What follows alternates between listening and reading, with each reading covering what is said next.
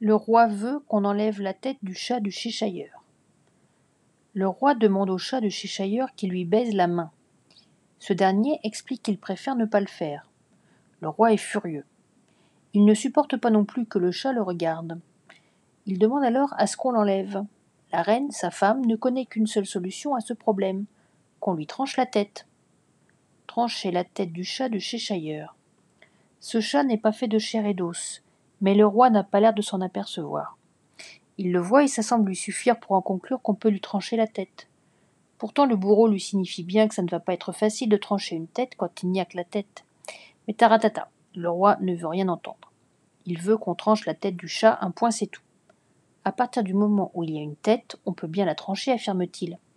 Effectivement, ça paraît évident. Mais est-ce qu'évidence rime avec raisonnement? Ce n'est pas, pas tout à fait sûr. Le bourreau persiste. S'il n'y a qu'une tête et pas de corps, à quoi bon la trancher? Le boulot est déjà fait. Quelque part, c'est déjà tranché. Et puis, au bout d'un moment, il faudrait quand même s'apercevoir que ce chat n'est qu'une apparition.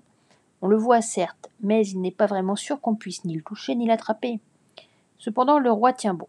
Il y a une tête, alors il veut qu'on la tranche. Il n'y a pas d'alternative. De toute façon, le roi n'est pas vraiment dans l'écoute, pas beaucoup plus que sa femme en vérité. Son mode de communication, ce sont plutôt les injonctions. La situation est insoluble. Le chat décide de mettre fin lui-même à cette situation grotesque. Il a ses habitudes lui aussi. Alors, comme à l'accoutumée, il disparaît d'un seul coup. C'est le chat qui a tranché. Par contre, le roi n'a toujours rien compris. Il court de ci de là pour retrouver le chat. Il est vraiment drôle, ce roi.